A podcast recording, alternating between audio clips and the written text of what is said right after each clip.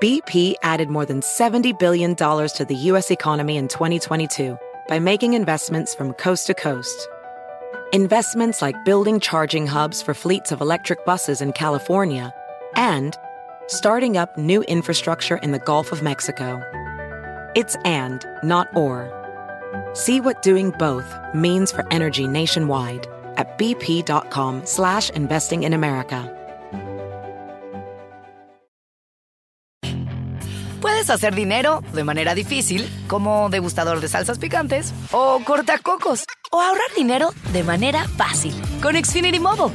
Entérate cómo clientes actuales pueden obtener una línea de Unlimited intro gratis por un año al comprar una línea de Unlimited. Ve a es.xfinitymobile.com.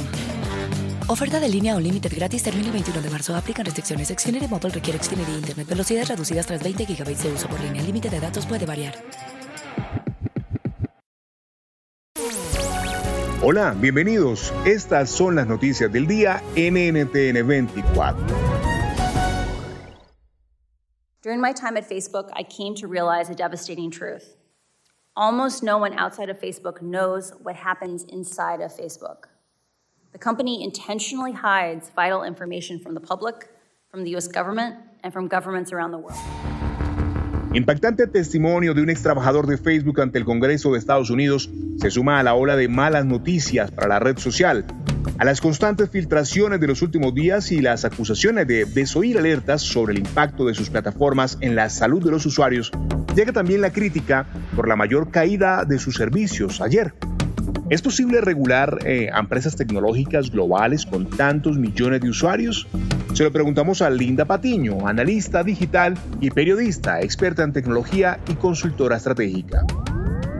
La solución a esto está en el empoderamiento informativo de las personas, que cada vez más personas entiendan qué es un algoritmo, cómo funciona y sobre todo cómo cada una de las acciones que toman y decisiones que toman online va a darle forma a ese algoritmo. Yo puedo entrenar mi feed de una red social para que me entregue información de diversas fuentes o yo puedo escoger tapar el sol con un dedo y simplemente rodearme de quienes piensan eh, de manera igual a mí.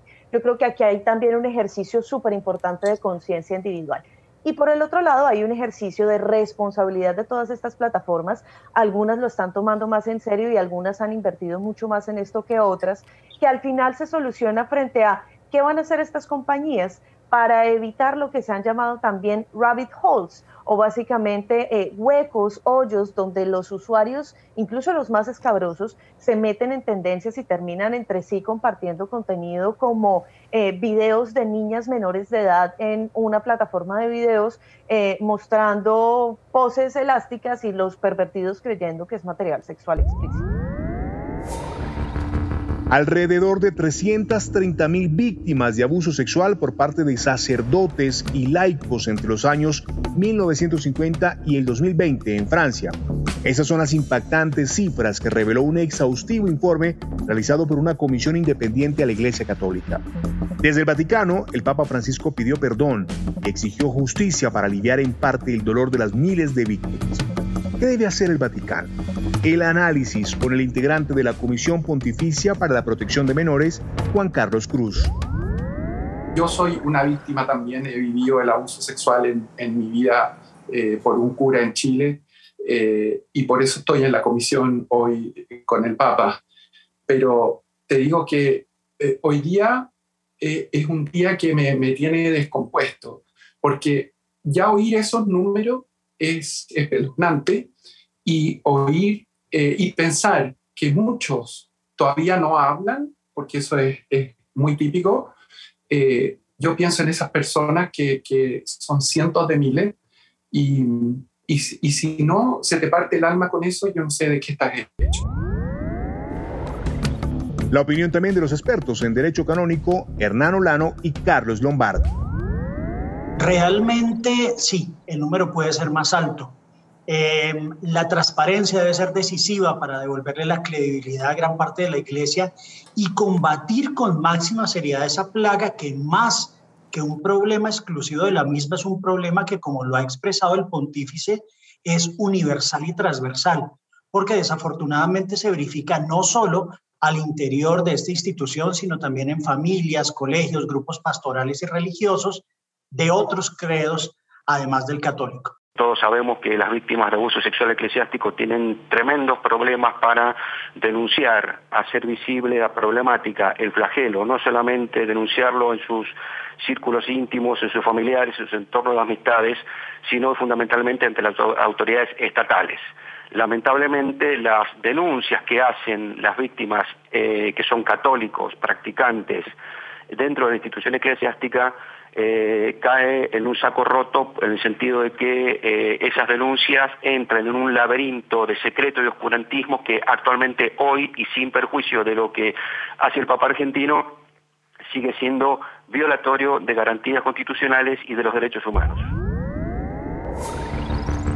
El presidente de México, Andrés Manuel López Obrador, se reunirá el viernes con funcionarios de Estados Unidos, una comitiva que encabezan el secretario de Estado, Anthony Blinken, y el fiscal general, Merrick Garland.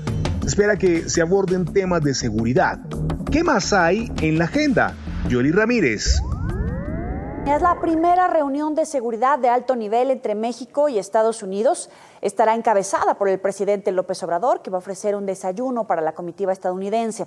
Las reuniones privadas entre las delegaciones de Seguridad y Justicia se van a llevar a cabo durante todo el viernes y al final habrá un mensaje a medios para dar a conocer los resultados del encuentro. El acuerdo que va a sustituir la iniciativa Mérida contempla 10 puntos, entre ellos la exigencia de México para el control de armas en medio de la disputa entre el gobierno mexicano y las empresas estadounidenses armadoras, así como el cumplimiento en materia de extradición y recordemos el reciente reclamo de senadores republicanos por no haber detenido y extraditado a Nicolás Maduro cuando estuvo en Ciudad de México. En Cuba, las siete provincias más importantes de la isla anuncian su participación en las protestas masivas contra el régimen de Díaz Canel en La Habana. Marcha Cívica por el Cambio es el nombre que le ha otorgado el colectivo cubano Archipiélago a la manifestación pacífica convocada para el próximo 20 de noviembre en la isla, que exigirá la liberación de los presos políticos y el respeto a los derechos humanos. Lo ampliamos con Mauricio Mendoza del diario de Cuba.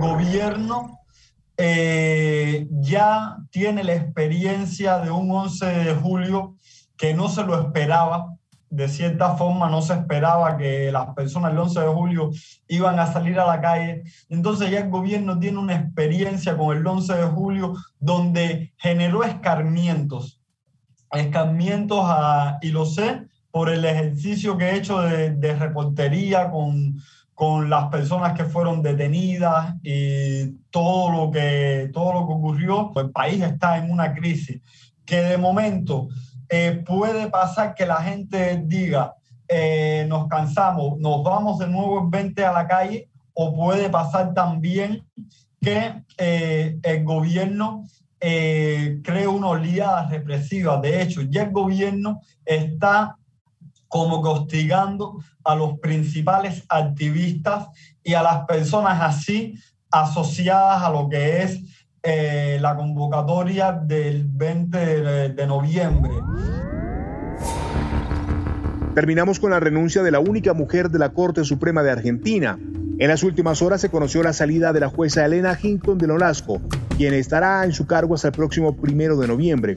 El retiro de la polémica jueza pone en evidencia las divisiones internas en el máximo tribunal y abre un nuevo frente de tensión al presidente Alberto Fernández. El análisis con el profesor de ciencia política Augusto Salvato.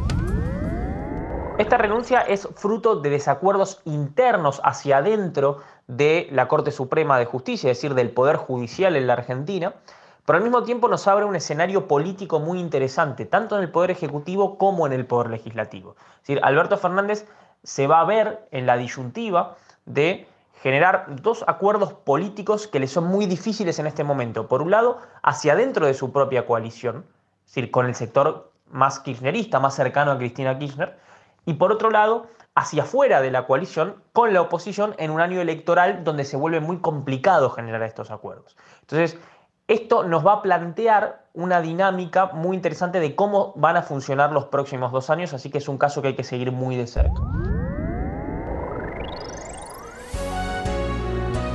Si te gustó este podcast, puedes buscar más de nuestro contenido en nuestra página web www.ntn24.com. En NTN24 tenemos una red de corresponsales en las Américas que nos permite tener acceso de primera mano a toda la información y hacer análisis sobre los eventos más importantes de la región. Qué gusto estar con ustedes. Yo soy Hugo Vecino. En Twitter, arroba Hugo Vecino. En el podcast de NTN24 te informamos y te acompañamos.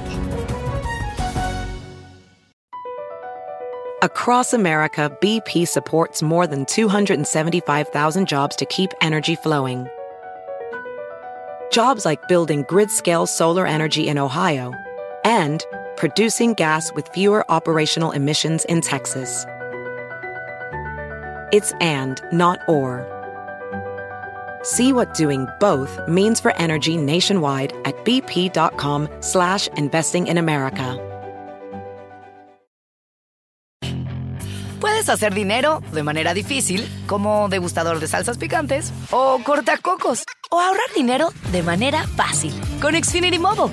Entérate cómo clientes actuales pueden obtener una línea de un límite intro gratis por un año al comprar una línea de un límite. Ve a es.xfinitymobile.com.